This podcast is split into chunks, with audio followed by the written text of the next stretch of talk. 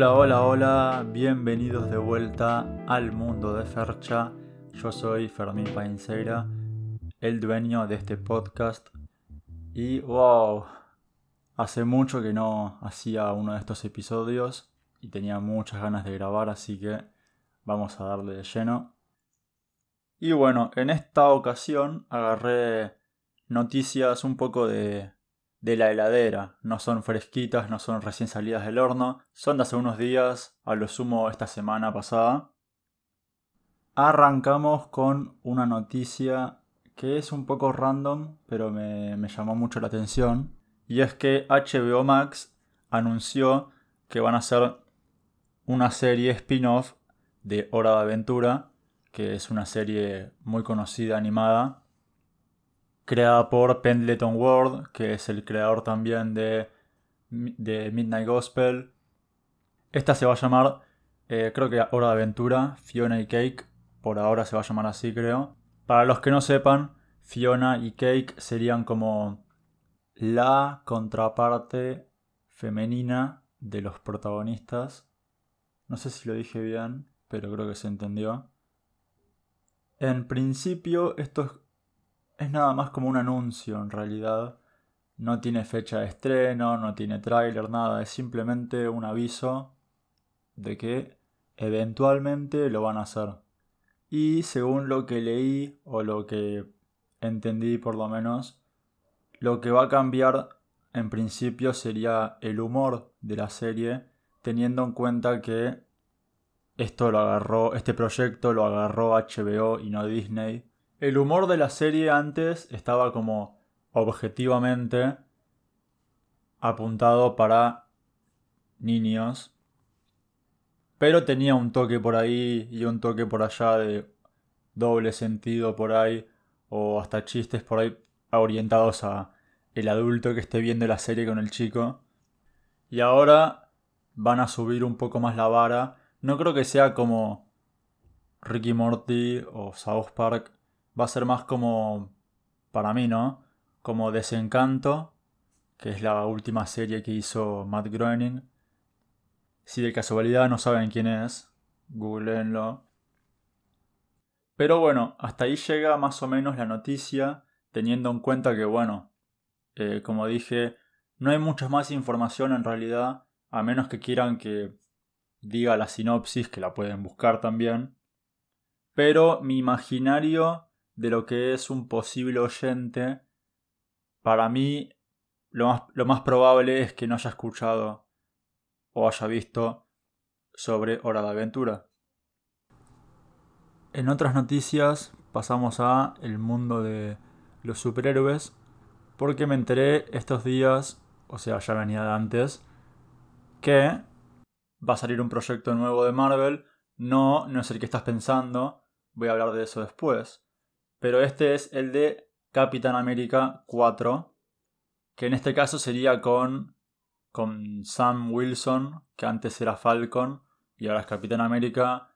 Si no entienden qué estoy hablando, está la serie de Disney Plus, de la cual hablé antes, en otro episodio. Pero este anuncio en sí me confundió bastante porque es la situación de el mundo de Marvel live action en general, están entrando en un terreno bastante nuevo hasta para ellos, porque si ya era complicado eh, seguir una serie de películas para entender este universo, ahora tenés que ver películas y series que se conectan. Ya que estamos, sigamos con el ejemplo de Falcon y el invierno. Hicieron la primera temporada, bien, uno pensaría, bueno, van a hacer la segunda. Y no, van a hacer una película. Y eso queda raro porque uno pensaría que van a hacer tipo película y después otra temporada más. no sé, queda raro. Yo por lo menos lo pensé como que por ahí em, lo que hicieron fue como la primera temporada de preparación para lo que se viene de Sam después, porque todo lo que querían poner de este Capitán América en una, en una película no entraba, pero si hacían una temporada antes sí entraba y quedaba bien. Pero para la persona que no ve las películas ahora, por ahí, y solo ve la serie, o al revés, va a quedar raro. Que lo entiendo yo porque hay series animadas que han hecho esta fórmula de por ahí una temporada hecha serie, después una película ahí que es canon también y después pum, seguís con la serie y así. Pero si alguien no ve las series, porque no tiene Disney Plus o porque no le pinta ver series, y es hasta más paja que haberte perdido la película de Ant-Man y The Wasp, que por ahí no te servía tanto para conectarte con el universo, pero en este caso por ahí sí, para conectarte con la película que vas a ir a ver de Capitán América. Igualmente, eso no quiere decir que no me guste el plan que tienen, porque la idea del multiverso me copa bastante. Pero es verdad que es bastante confuso para algunos y hasta desde afuera parece hasta como medio un chino de ejecutar. Y hablando de asiáticos, voy a hablar sin saber sobre esta nueva película que va a salir de Marvel, Shang-Chi. Digo esto porque no sé el elenco, no sé nada de la película, no sé quién es el personaje, pero lo que sí sé es que me gustaría que la traten con el mismo respeto y dedicación desde la parte de la producción que como hicieron con Black Panther. No hablo de la recepción del público porque eso ya es como gustos personales y es individual de cada uno. Pero hablo más que nada, bueno, como digo, de la producción y todo eso. Pero un segundo. ¿Quién es Shang-Chi, no? Para merecer todo este, este segmento. La verdad, de vuelta, no sé quién es. Pero, seamos sinceros, oyente querido o querida. Si por ejemplo no leíste nunca un cómic, antes de Capitán América Civil War, vos no sabías quién pingo era Black Panther. Sin embargo, la película de Black Panther, para el público general, allá afuera, también tuvo mucho hype. ¿Por qué? Porque es cuestión de representación. Es la primera película, era la primera película individual de un superhéroe de color. Y tuvo muy buena producción, tuvo muy buena música, un muy buen elenco, todo para hacer una buena película.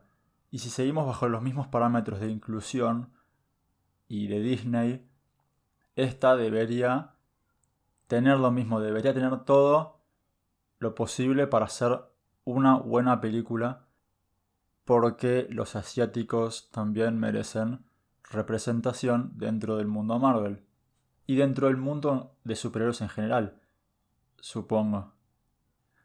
No sé a qué voy con todo esto porque sinceramente no pienso pagar para ver esa película, pero si en algún momento la quiero ver pirateada, espero que no sea una poronga, entonces más vale que la hagan bien. Nada de eso quería decir sobre Shang-Chi, espero que el que la vea, que la disfrute. Ahora sí, sin más preámbulos, vamos a hablar de eh, el hombre araña, porque todos queremos fotos del hombre araña. Ahora, no vi el tráiler, creo. Digo creo porque hay tantos memes. Sí, ah. En realidad también son teorías que hay en Instagram, en todos lados. No me quiero ni fijar si hay en TikTok, por favor. Pero bueno, está bien en algún sentido porque lo hacen a propósito cuando hacen el tráiler que dejan tantos detalles y eso para que la gente los busque y los interprete. Pero decidí, bueno, hablar de Spider-Man cuando tenga yo más información o cuando haya otro tráiler que confirme por ahí alguna de estas teorías locas que hay. Y mientras le dejo la tarea de informarte a tu creador de contenido favorito de Marvel, si es que tienes alguno.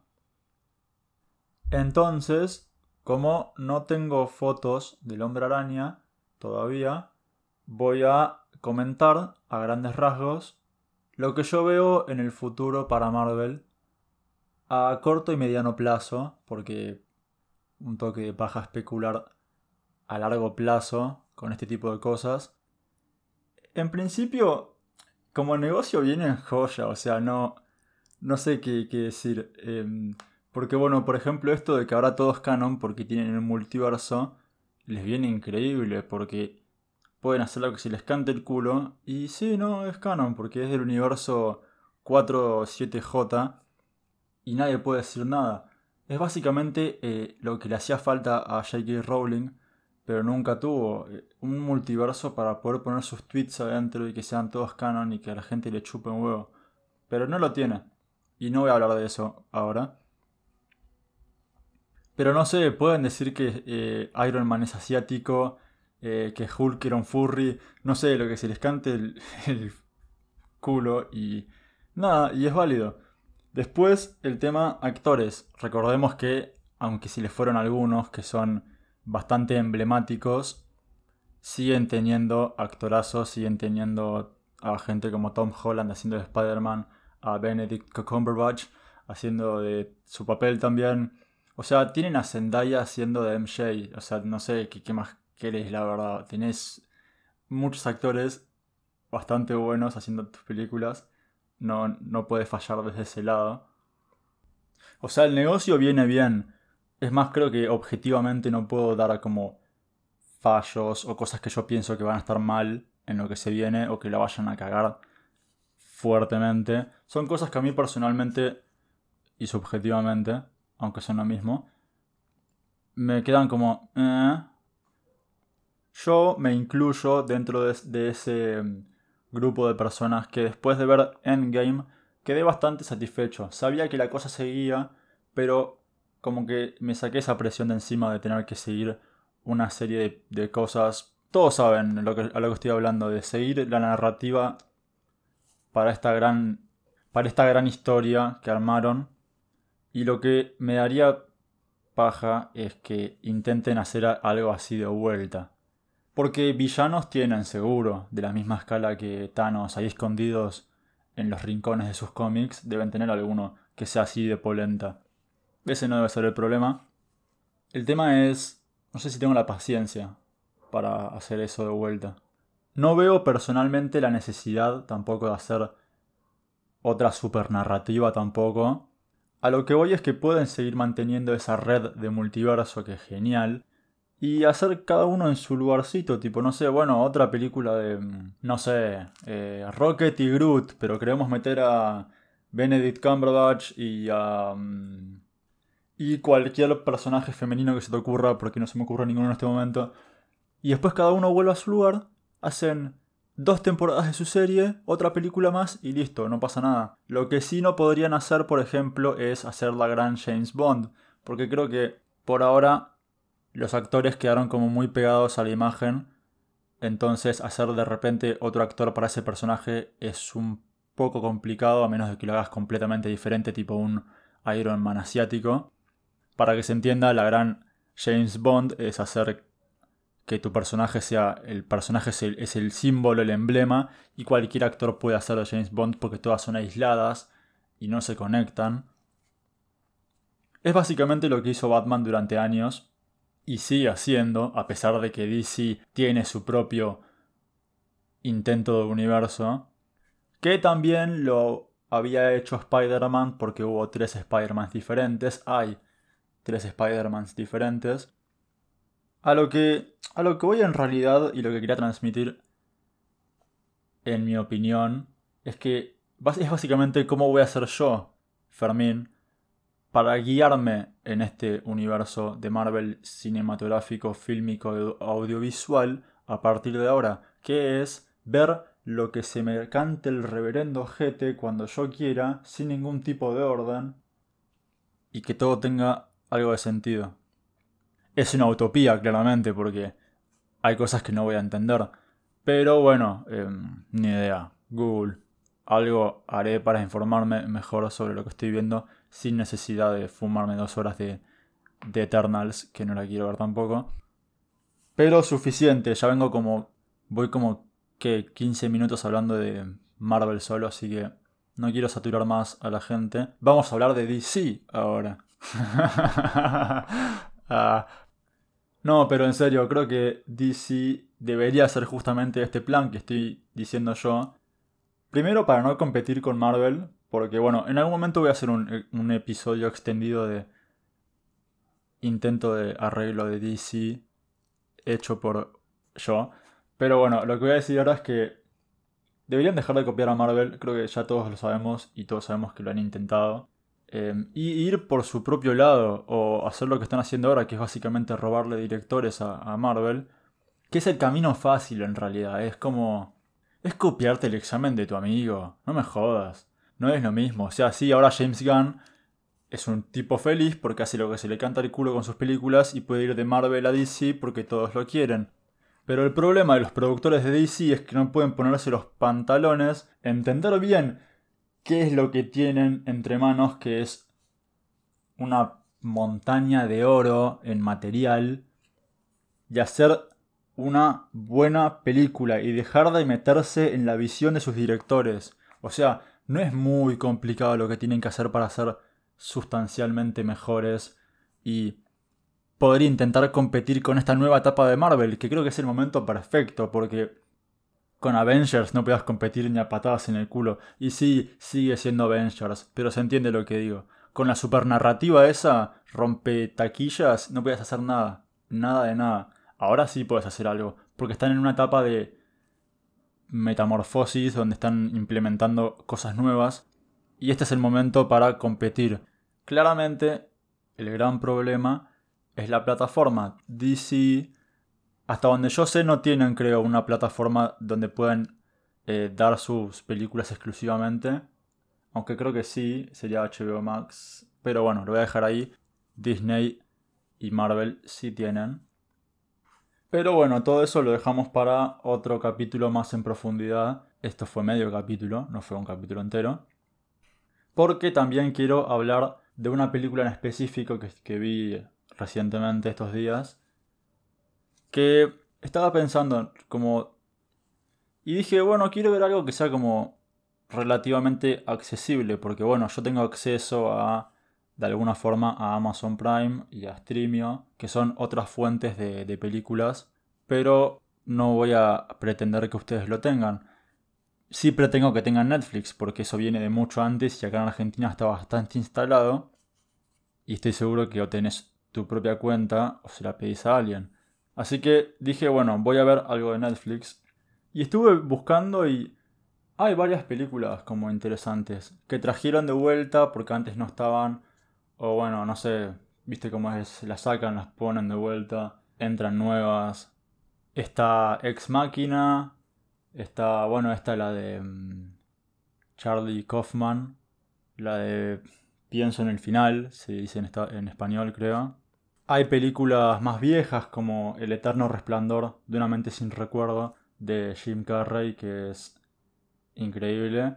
Y mm, hay películas nuevas también como Druk o Another Round o Otra Ronda que es la película ganadora a mejor película internacional de estos últimos Oscars. Es danesa, pero está buenísima y si está en Netflix debe tener subtítulos, así que la pueden ver también. Y está His House, que es la película que vi y la cual voy a hablar ahora. His House es una película del 2020 que se estrenó en festivales, bueno, en ese año. Y según tengo entendido, Netflix compró los derechos para... No es producida por Netflix, es distribuida por Netflix. Así que nada, eso. La dirige Remy Weeks, que hasta donde, hasta donde tengo entendido es su primer película o primer largometraje. Ha hecho cortos antes que desconozco, así que bueno, no voy a opinar de eso. Y está protagonizada por Wunmi Mosaku, Shope Dirisu y Matt Smith. La primera actriz em, yo no la conozco mucho, pero según lo que tengo acá enfrente mío, apareció en la serie de Loki, así que algunos la habrán visto sin darse cuenta. Y también tiene apariciones en otras series y películas. Apareció en un capítulo de Black Mirror hace años. Creo que... Sí, en 2016. Así que hace una banda. En cuanto a Jope, que es el coprotagonista también.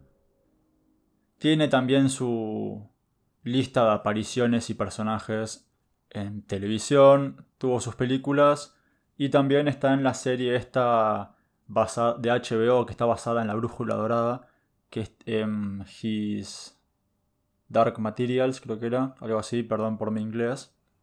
Y en cuanto a Matt Smith, yo dije, ¿lo incluyo o no lo incluyo? Pero después de buscar, se ve que es Doctor Who. ¿Quién es Doctor Who?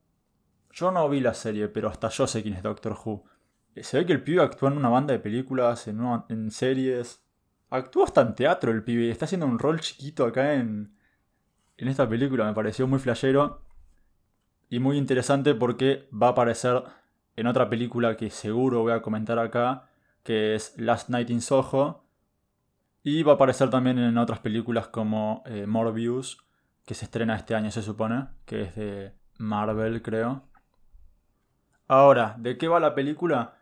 Se trata de una pareja que está escapando de un conflicto civil, una guerra civil en realidad creo, del sur de Sudán y se van para Inglaterra como refugiados.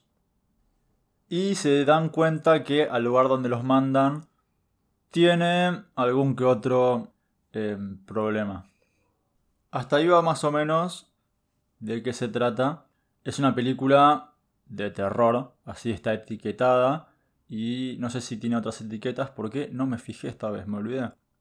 Pero lo que no me voy a olvidar de decir es que si no vieron la película todavía, primero que nada la recomiendo, vayan a verla, frenen acá y después vuelven y siguen escuchando, si quieren. Mentira, si quieren no, están re obligados a hacerlo, o sea, no entiendo que estás escuchando, sino yo hablando de Marvel. Hay podcasts enteros hablando de Marvel. no importa, no importa. Porque arranco con los spoilers ahora. Y lo primero que voy a decir es que em, no hace falta leer muchas etiquetas de la película en cuanto a temática. Personalmente a mí no me pareció tanto una película de terror. Lo primero, lo primero que voy a decir es que em, está bien etiquetada como película de terror, porque si no sería difícil como categorizarla en otro lado. Pero a mí no me pareció una película tan de terror. Tiene varias cosas igual. Pero por un lado me parece un comentario o una crítica a todo este tema de mm, los refugiados y los países de Europa y todo el drama que hay ahí. Drama real, porque es un problema real y es bastante serio. Y todo este tema de la burocracia que hay y cómo los tratan a los refugiados allá que estoy seguro que, bueno, por ahí es un poco exagerado, no, pero dramatizado en la película, no sé qué tan real es eso, pero se, se debe acercar bastante a lo que es en realidad en muchos casos. De hecho, según lo que escuché, lo vi en una página inglesa que se llama, ¿cómo era? refugeecouncil.com, algo así que decía que el 53% de las aplicaciones que hacen los, refugiados para entrar a los países como Inglaterra eh, son aprobados, o sea, el resto no. Según mi interpretación, también habla sobre el tema este de las raíces y cómo muchas veces los refugiados sienten que para encajar tienen que em, mimetizarse, creo que es, o como se diga, con el país con el que están en ese momento para poder encajar.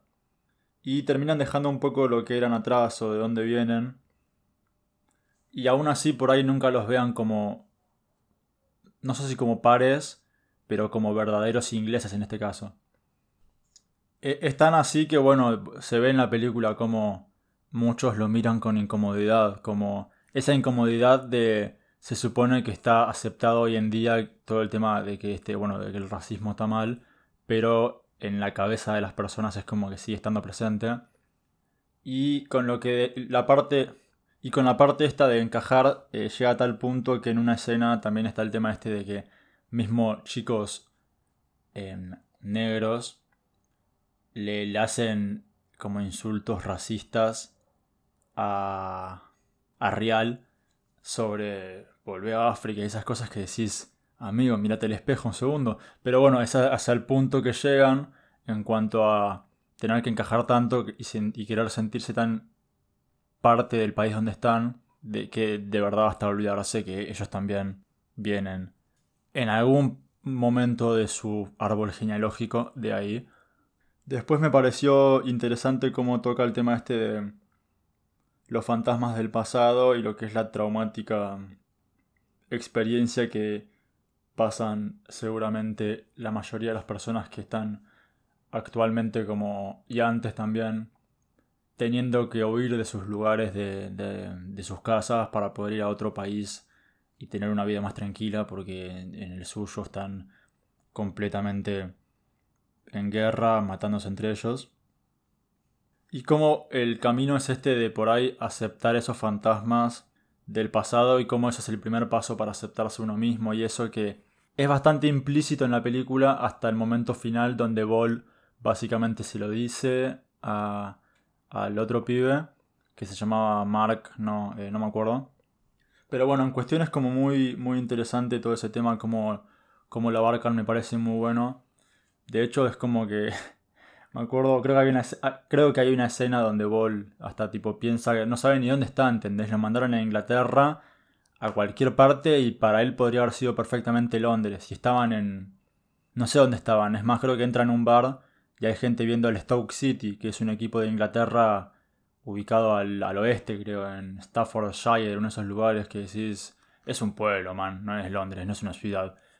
Pasando un poco a hablar de los personajes, como dije antes, estaba todo el tema este de. dentro de la temática de la película. De afrontar los fantasmas y todo esto y cómo ambos personajes tienen su propia experiencia en cuanto a lo que les está pasando. Y está bueno cómo lo separan, si bien es como... Es simple, no es muy súper rebuscado. Ball, que es el padre, quiere adaptarse rápido, dejar todo atrás y poder tener una vida nueva y tranquila.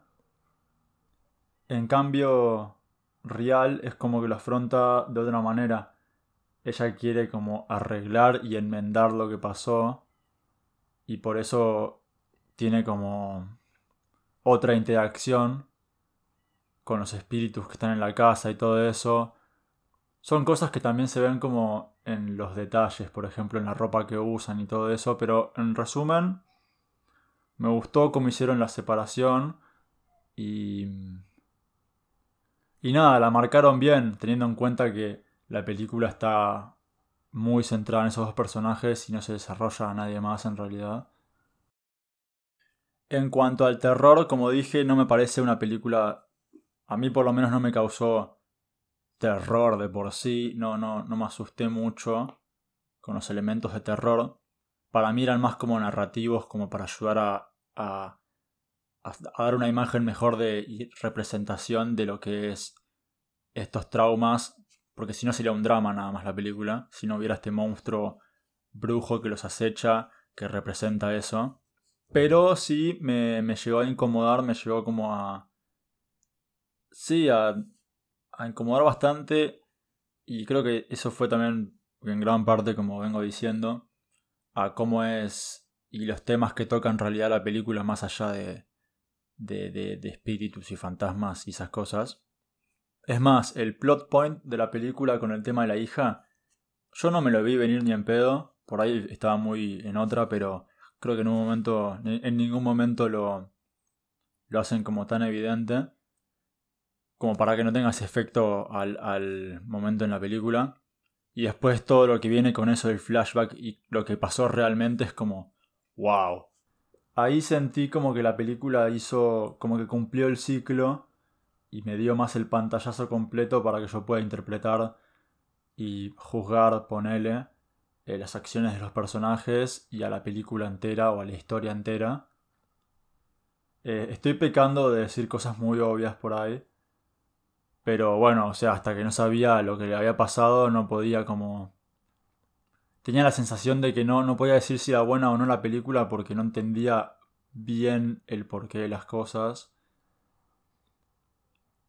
y me gustó, o sea, es una buena película, la recomiendo. Más que nada para la gente por ahí que está en Netflix ahí ahora y diciendo, che, ¿qué hago? ¿Qué puedo ver? Em, ya vi todo lo que tenía para ver y mi ruleta no me recomienda nada. ¿Qué hago? Y nada, bueno, no sé, escribí His House y... Y nada, bueno, sumergite en esta historia que dura... ¿Cuánto? Una hora y media, tampoco es tanto tiempo, la verdad. Y es... Es interesante, cuanto menos. Em, así que no, no es de mis películas favoritas ni en pedo. Eh, no es que la super duper recomiendo a todo el mundo que lo veo, tipo, como si fuera un. como un pastor predicando la, ah, la palabra.